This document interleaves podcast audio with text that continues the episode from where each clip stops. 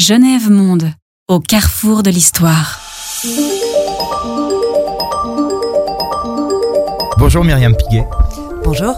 Merci d'être avec nous à Genève Monde pour parler euh, de la place des femmes dans les organisations internationales, plutôt la SDN, l'ONU. Euh, en tout cas, c'est un sujet qui vous passionne et qui nous passionne aussi. J'aimerais commencer par une question. Qui êtes-vous? Comment on peut vous présenter? Alors, je suis historienne à l'Université de Genève et je réalise en ce moment une thèse sur la place des femmes en tant que fonctionnaire international aux Nations Unies et à la Société des Nations. Si on veut remonter un peu le temps, quel a été votre parcours pour en arriver ici? Alors j'avais fait euh, mes études euh, en Belgique puis au Danemark. Et au Danemark, j'ai commencé à travailler sur un projet de recherche par rapport à la bureaucratie internationale et la Société des Nations. Et par là, en fait, j'ai commencé à m'intéresser à cette histoire des femmes euh, en diplomatie et dans les organisations internationales.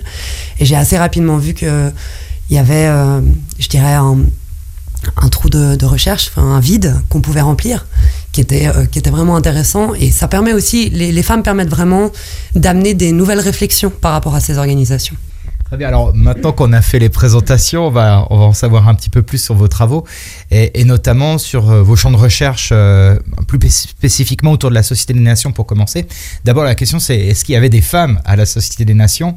Quelles étaient leurs fonctions? Et parmi elles, certaines avaient-elles des responsabilités? Alors la Société des Nations, qui est donc créée en 1919-1920, a un caractère innovant différent de la plupart des organisations qui travaillent euh, sur le champ diplomatique et euh, le multilatéralisme, qui est le fait que dans l'article 7 du pacte de la Société des Nations, il est fait officiel que les femmes peuvent rejoindre euh, l'organisation, que ce soit en tant que déléguées ou en tant que fonctionnaires.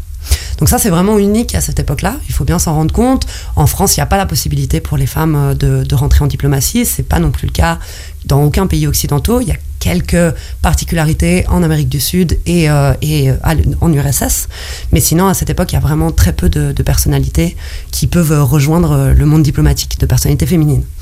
Donc, effectivement, oui, il y a des femmes à la Société des Nations. À l'Assemblée générale euh, des Nations Unies, donc dans les délégués des, euh, des, des États membres, on retrouve quelques femmes. Quelles, malheureusement, qu'on soit clair, il n'y en a pas beaucoup, mais euh, quelques femmes qui vont euh, représenter euh, ces États, principalement dans ce qu'on appelle le cinquième comité, qui est le comité sur les questions humanitaires. Donc, pour exemple, en 1925, on a cinq femmes qui sont déléguées. Alors, elles sont uniquement ce qu'on appelle déléguées assistantes, c'est-à-dire qu'elles assistent le délégué officiel. Elles ne sont pas seules face, à, face à ce rôle-là. Donc ça, c'est aussi particulier. Elles n'ont pas la possibilité, on ne retrouve pas de, de, femmes qui vont être faites déléguées, réellement déléguées euh, au sein de l'Assemblée générale de la Société des Nations. Ensuite, au secrétariat. Donc le secrétariat, c'est l'institution qui s'occupe des affaires courantes euh, de la Société des Nations. Ici, dès 1925, on voit une majorité de femmes en réalité qui sont employées au secrétariat de la Société des Nations. Mais la plupart de ces femmes vont être euh, dans des postes qu'on va euh, dire subsidiaires, c'est-à-dire les affaires administratives, la sténographie, le secrétariat, enfin le, le travail de secrétaire. Et, et tout ça, c'est lié en fait finalement, ici, la Société des Nations est tout à fait en phase avec l'époque. C'est lié euh, à la mécanisation des tâches et au fait que ces femmes donc doivent, euh, doivent remplir ces postes qui ont perdu beaucoup en prestige par rapport euh, au début du 19e siècle. Donc en un siècle, il y a vraiment eu une perte de prestige de ces postes. Et donc, c'est des postes qui sont favorisés plutôt pour des femmes, enfin qui sont donnés plutôt, plutôt à des femmes, des femmes de la petite bourgeoisie, qui ont besoin de travailler, mais qui vont souvent, au moment du mariage, quitter la vie professionnelle. Donc ça, c'est la majorité, l'immense majorité des femmes euh, qui travaillent à la Société des Nations. Ensuite, on a euh, quelques femmes qui vont être faites fonctionnaires, donc qui sont recrutées à l'international et qui vont euh, avoir des rôles plus importants, plus politiques au sein de la Société des Nations. Il faut savoir que durant toute la, durée d'existence de la SDN, malheureusement, il y a moins de 5% de femmes au sein du fonctionnariat des, des, postes dits, dits politiques. Et donc, le rôle de ces femmes, il est euh, genré, ou en tout cas on leur donne des positions qui sont perçues comme étant des positions féminines. Euh, notamment, on va retrouver une personnalité qui s'appelle Rachel Crody, qui elle va euh, diriger tout un, tout un secteur de la Société des Nations, la secteur du social, le secteur du social et de l'opium, et euh, notamment mettre en place aussi la première commission internationale sur le trafic des femmes et des enfants. Et Rachel Crody, donc, elle, elle va diriger cette section depuis des années 1920 au début des années 1930, avant de partir à, la retraite. Une autre personnalité que je pourrais donner comme exemple, c'est Florence Wilson, Qui va être, euh, elle, la chef euh, de la bibliothèque de la Société des Nations. Donc euh, aujourd'hui, c'est la Bibliothèque des Nations Unies, de l'Office des Nations Unies à Genève. Et elle, elle va arranger l'ensemble de cette bibliothèque, notamment récupérer plus de 90 000 ouvrages et mettre en place un premier catalogue. Et en 1927, elle quittera l'institution. Donc ça, c'est vraiment les deux personnalités qui sont les plus fortes. Après 1932, en réalité, on a plutôt une diminution du nombre de femmes avec des rôles de, disons, de management. Et, et donc, c'est c'est- c'est ces petites exceptions qui apparaissent quand on va vraiment observer les archives, mais effectivement, il n'y a pas énormément euh, de, de femmes qui ont des rôles euh, importants. Genève Monde. Histoire, mémoire, souvenir. Alors on, on change d'époque. Après 45, euh, c'est l'ONU. Euh, Est-ce que on arrive à un changement important quantitativement déjà? Pour que cet article 7 il soit mis dans le pacte de la Société des Nations, il y a tout un, tout un combat des associations féminines internationales et ce combat il va se reproduire en 1945 au niveau euh, des Nations Unies. Et il va y avoir aussi euh, une lutte pour que euh, le fait que les femmes soient acceptées en tant que déléguées et employées soit présent dans la charte des Nations Unies. C'est un succès, donc les femmes peuvent aussi être présentes. Alors ça paraît déjà un petit peu plus évident à cette époque-là qu'en 1920. Et et notamment, il y a aussi la création de la commission pour le statut des femmes. Donc là, on va retrouver aussi, pareil, une majorité de femmes avec des rôles euh, plutôt subsidiaires dans ce qui s'appelle les services généraux. Donc, pareil, les secrétaires, euh, les, euh, les, hum, les scénographes, et puis aussi quelques, quelques personnalités qui vont apparaître, qui vont être des personnalités importantes, notamment Alva Myrdal. Alva Myrdal qui était donc une grande sociologue suédoise. Et on retrouve aussi euh, une personnalité qui s'appelle Julia Anderson, que j'aime beaucoup, qui elle va rester la, la femme qui a le, le poste le plus haut placé aux Nations Unies pendant plus de 25 ans, jusqu'en 1975, environ en 1975, avec l'avènement des conférences internationales euh, pour les femmes qui sont organisées par les Nations Unies. Mais avant 1975, en fait, on retrouve aussi un chiffre qui est très bas. Donc, on est en dessous de 20% euh, de, femmes qui, sont, euh, qui font partie de, ces, euh, de ces services professionnels, disons, ou politiques. Et, et la plupart d'entre elles ont des rôles plutôt, disons, juniors ou, ou de, de statut pas très élevé. Mais notamment, Alva Myrdal va, euh, elle, diriger euh, la section des, politiques sociales. Donc là, c'est intéressant de voir qu'il y a en ré réalité une continuité entre euh, Rachel Crodier, Alva Myrdal, et puis par après Julia Anderson qui va reprendre en fait le poste de Alva Myrdal dans cette question aussi des politiques sociales. Donc de 1920 à 1975, on retrouve toujours une femme à la tête de cette question des questions sociales. Maintenant, on va parler de la paix. Y avait-il des femmes qui ont œuvré plus directement sur cette thématique pour la paix? Euh, Pourriez-vous nous présenter quelques parcours de ces femmes architectes de la paix? Pendant la période de l'entre-deux-guerres à Genève, on a vraiment un, un centre euh, important euh, de, de, coopération au niveau formel, mais aussi au niveau informel.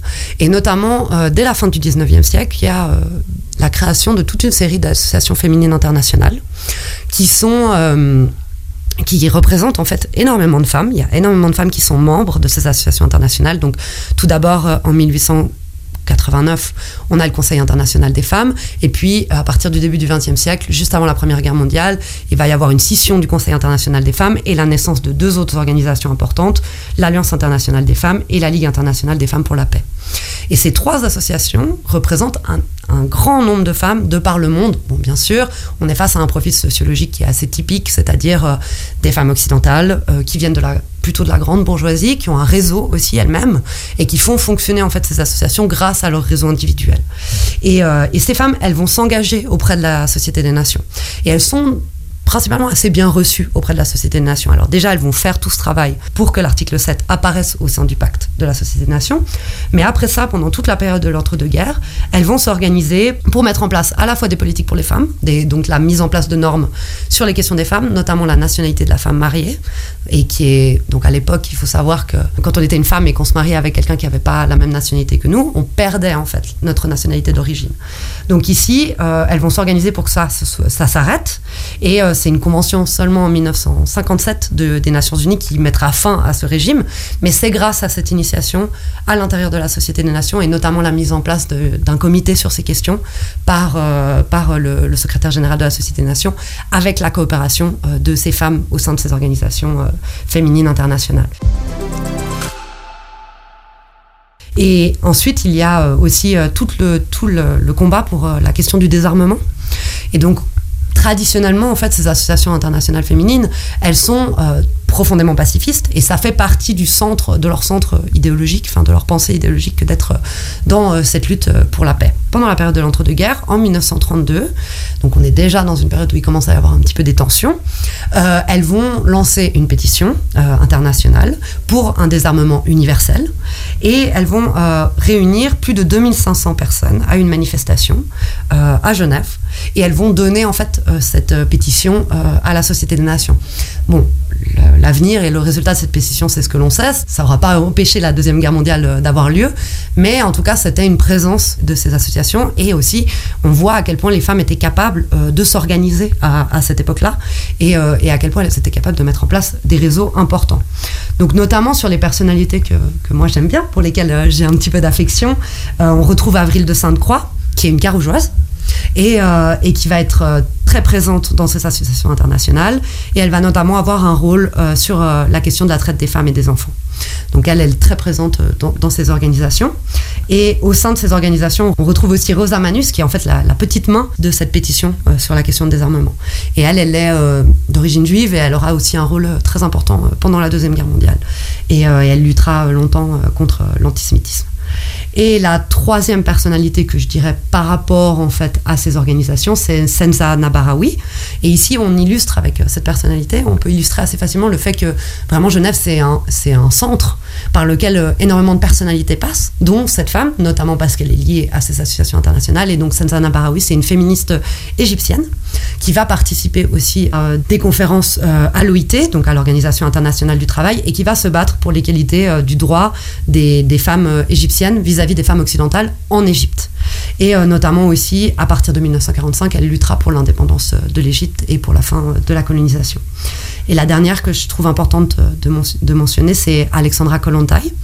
Donc je vous ai dit tout à l'heure que les, femmes n'avaient pas accès euh, souvent euh, aux délégations et que c'était extrêmement compliqué et qu'il y avait très peu de femmes pendant la période de l'entre-deux-guerres qui euh, pouvaient être considérées comme étant des diplomates. Et il y a une exception, c'est Alexandra Kollontai qui est envoyée par l'État soviétique. par l'Empire soviétique pour rejoindre en fait la, la, délégation de la Société des Nations de l'URSS. Néanmoins, Alexandra Kollontai, en fait, elle est mise à l'extérieur euh, de, l'URSS parce qu'elle se lève contre Staline et elle fait partie en fait des premiers soutiens euh, de Lénine et elle fait partie d'une opposition à Staline euh, qu'on appelle l'opposition ouvrière et donc elle a une vision différente de, de, ce que devrait être l'avenir de la Russie. Donc plutôt que de la radier complètement, le choix est fait de l'envoyer à l'étranger. Et elle va publier un livre à cette époque qui a un titre qui est absolument incroyable pour l'époque parce que ça s'appelle Marxisme et révolution sexuelle.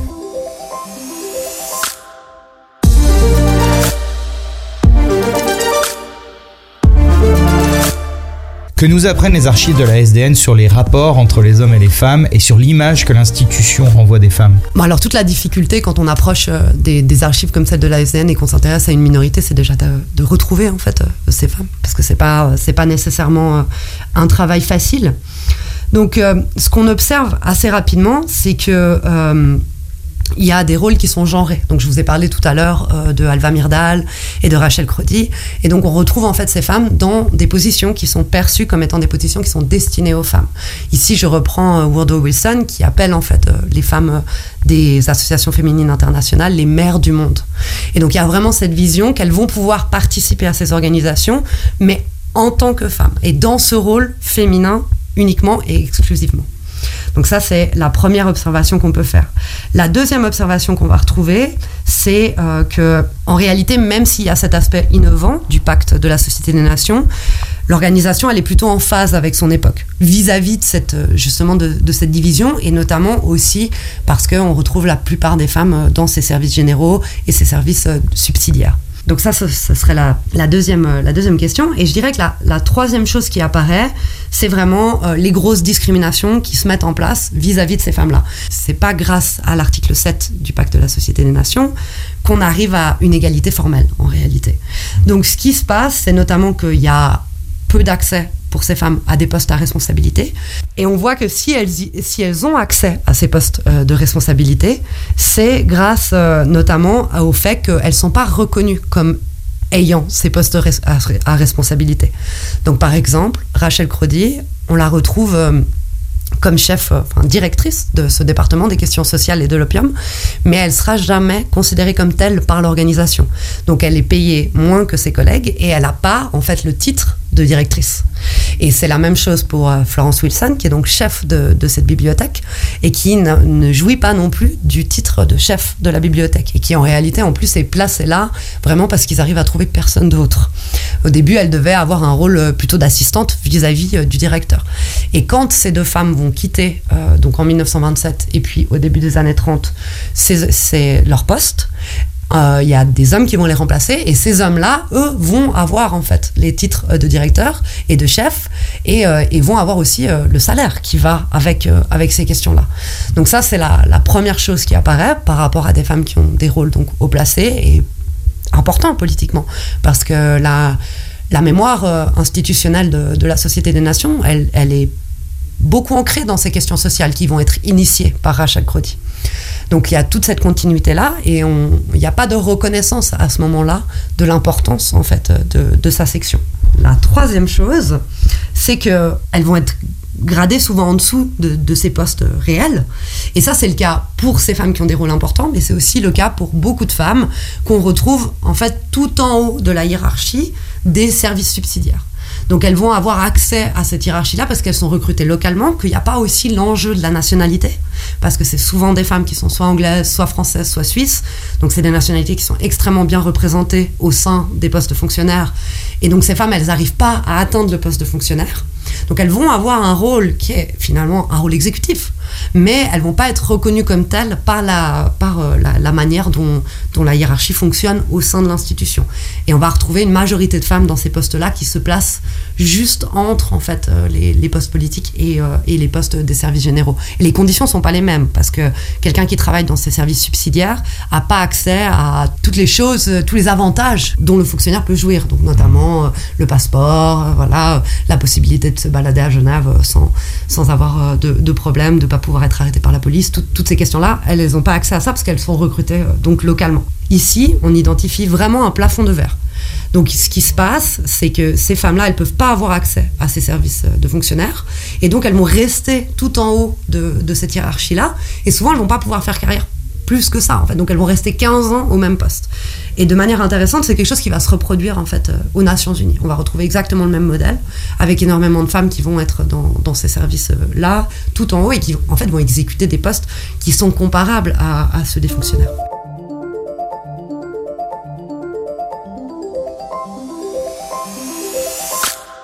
genèvemonde.ch euh, maintenant, va encore une fois faire un bond euh, euh, quelques années après sous le fonctionnement de l'ONU Est-ce que ça change drastiquement dans le sens où voilà, des femmes vont acquérir des statuts équivalents, peut-être pas complètement équivalents à ceux des hommes, mais au moins une reconnaissance en termes de salaire et, et de statut un peu meilleur en réalité, pas tellement, parce que les Nations Unies développent vraiment une politique sur les questions des femmes euh, à partir des années 70.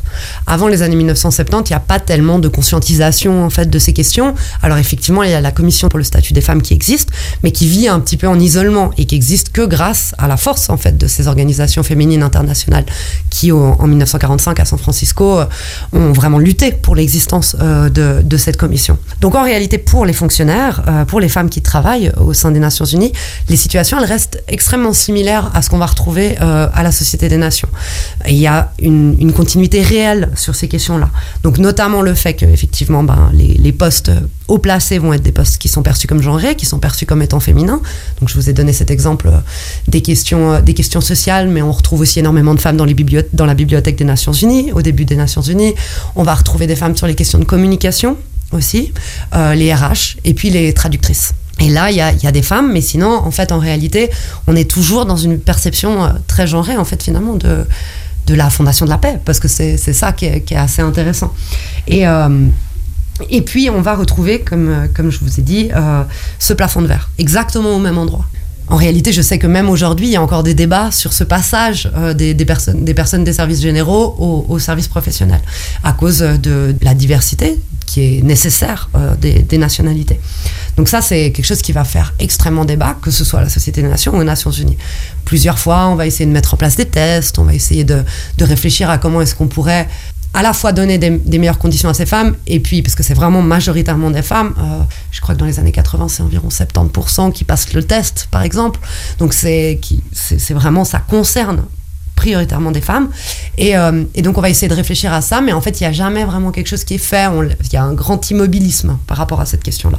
Et c'est intéressant de voir que finalement la Société des Nations et les Nations Unies sont à la fois fondamentalement euh, similaires dans, dans, leur manière de penser euh, le droit des femmes, mais aussi fondamentalement similaires dans leur pratique vis-à-vis en fait de, de, ces femmes qui y travaillent. Comment procédez-vous dans vos recherches pour redonner une visibilité à toutes ces femmes? Alors j'ai commencé à travailler sur ça, euh, je pensais maintenant maintenant 6 ou 7 ans. Et je me suis d'abord intéressée vraiment à la Société des Nations. C'est par là que j'ai commencé à, travailler. Et justement, ensuite, j'ai pu voir qu'il y avait cette continuité. Et je me suis dit que c'est là que j'ai compris que ça valait la peine de vraiment tirer, en fait, euh, cette question euh, jusque dans les années 1970. Pour mettre en place cette réflexion, j'ai d'abord travaillé avec euh, des archives en fait quantitatives, c'est-à-dire que j'ai décidé de créer des bases de données des, des femmes qui avaient travaillé à la Société des Nations. Alors ça reste très facile à faire quand c'est la Société des Nations parce que c'est pas finalement pas énormément de gens. Au plus haut, on est à environ 700 personnes. Donc voilà, c'est pas, c'est pas trop de monde. J'ai répertorié ces femmes dans des dossiers Excel et grâce à ça, j'ai pu euh, mettre en place des statistiques. Et donc notamment euh, vous dire voilà, qu'il n'y a que 5% de ces femmes qui, sont, euh, qui font partie des, des, des, services de fonctionnaires et qui sont recrutées à l'international. Donc ça, c'est les premières choses pour pouvoir dégager des statistiques et puis pour pouvoir mettre en place un profil général en fait sociologique de ces femmes. Notamment, on retrouve aussi l'état civil sur ces listes. Donc ça permet de savoir si elles sont mariées pas mariés, il y a ce genre de choses qui rentrent en jeu aussi. Quelles sont leurs nationalités, principalement? Bien sûr, évidemment, à la Société des Nations, c'est principalement des nationalités occidentales, principalement de Scandinavie ou euh, du Royaume-Uni. Et la plupart qui ont, en tout cas, qui atteignent des rôles importants, elles viennent, elles viennent de ces pays-là. Mais aussi parce que c'est les premiers pays qui donnent la possibilité aux femmes d'accéder aux, aux études universitaires.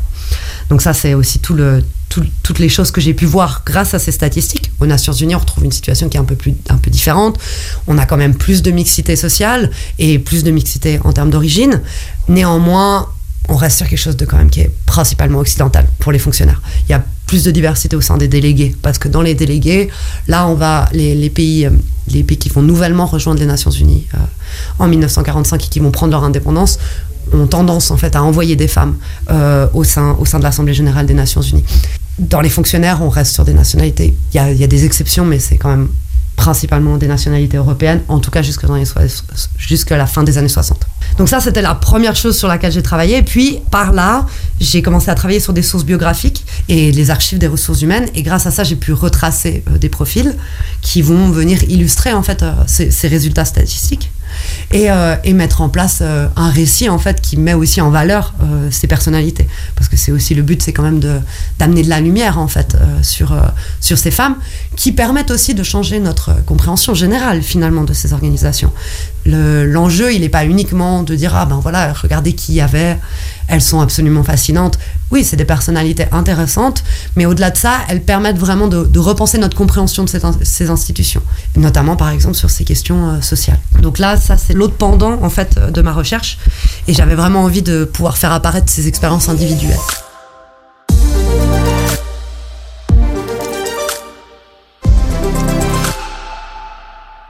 Est-ce que l'accès maintenant aux archives, qui est, euh, rendu possible par la, la fin du, travail de numérisation gigantesque qui a été fait à la SDN, permet de révéler de nouvelles données sur euh, ces profils de femmes euh, Est-ce que c'est est un espoir en fait d'enrichir déjà le travail euh, commencé?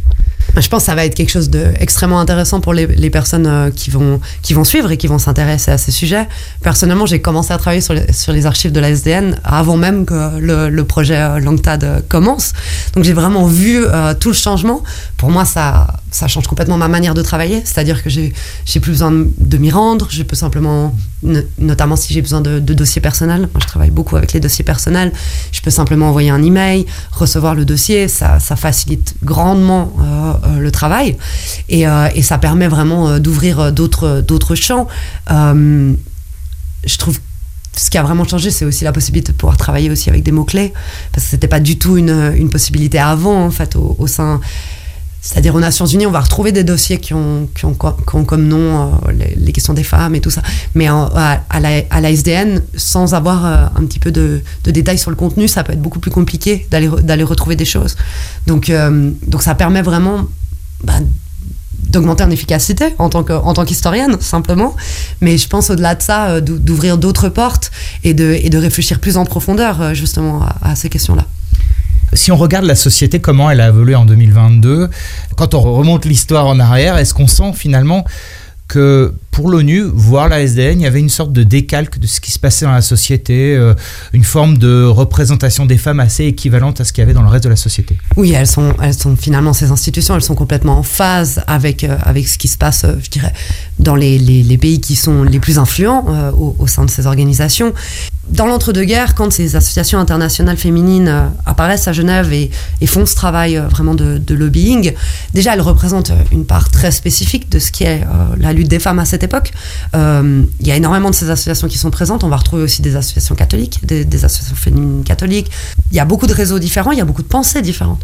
Donc déjà, pendant l'entre-deux-guerres, le féminisme, ou en tout cas l'acte de, lutte pour les femmes, a une diversité qui est immense, notamment euh, la, division entre euh, une vision de, sociale réformiste, donc euh, qui va vouloir mettre en place des normes qui vont pouvoir protéger ces femmes, et une vision purement égalitaire qu'on va retrouver beaucoup au Royaume-Uni à l'époque, notamment avec un mouvement qui s'appelle le mouvement Open Door. Ça, c'est le, travail de, la chercheuse Françoise Thébault, mais qui va, qui va lutter énormément pour, par exemple, qu'il n'y ait pas d'interdiction euh, du travail des femmes, d'interdiction du travail de nuit des femmes euh, à l'OIT, parce que pour elles, il euh, n'y a, pas de possibilité qu'il y ait l'égalité en fait entre les femmes et les hommes si les femmes sont interdites de travailler à l'égal des hommes. Donc il y a toute, il y a une vision à la fois protectionniste qui va se retrouver dans, la, réforme sociale, et puis une vision libérale et je dirais une vision égalitaire en tout cas, mais qui, est, qui, est, qui pourrait être qui pourrait être contestée et qui a été extrêmement contestée à l'époque parce que finalement la lutte, la, perception de la lutte des femmes qui a gagné dans ces institutions, c'est plutôt une vision euh, justement sociale réformiste. Et donc, il y a aussi euh, au sein de ces organisations euh, des conflits et, des scissions qui, se passent et donc une complexité qui est finalement une complexité qui est similaire à ce qu'on retrouve aujourd'hui. Il y a vraiment une multiplicité en fait de, de, de la pensée sur ces questions-là. On voit aujourd'hui, euh, l'UIT, c'est une femme qui a été élue, euh, américaine. Il y a euh, Tatiana Valovaya, qui est directrice générale à l'ONU Genève. il y avait Michel Bachelet, encore il n'y a pas longtemps, donc pour la question des réfugiés. on dirait que ça change. Malgré tout, le, mouvement est peut-être lent. Je ne sais pas comment vous analysez ça en tant qu'historienne. Je dirais qu'en fait, ce qui est, difficile, en fait, c'est qu'il y, a une réalité par rapport à peut-être cette question de la représentativité, c'est-à-dire que ça suffit pas. Et par ailleurs, les Nations Unies aujourd'hui sont encore très loin euh, d'avoir euh, une, égalité formelle entre, les hommes et les femmes au sein des employés. Et par ailleurs, ils ont tendance à, choisir en fait les, femmes pour des rôles aussi qui restent euh, extrêmement spécifiques. pour l'instant, on n'a pas de secrétaire général qui est, qui, est, une femme. Et on va soit choisir des femmes dans des rôles qu'on pourrait dire qui représentent ce qu'on appelle le glass cliff, c'est-à-dire comme c'est-à-dire des rôles qui en fait politiquement sont tellement risqués que très peu d'hommes en ont envie et qu'il y a assez peu de compétition et donc on va, on va nommer une femme là, ou alors euh, des rôles qui sont perçus comme étant euh, profondément secondaires.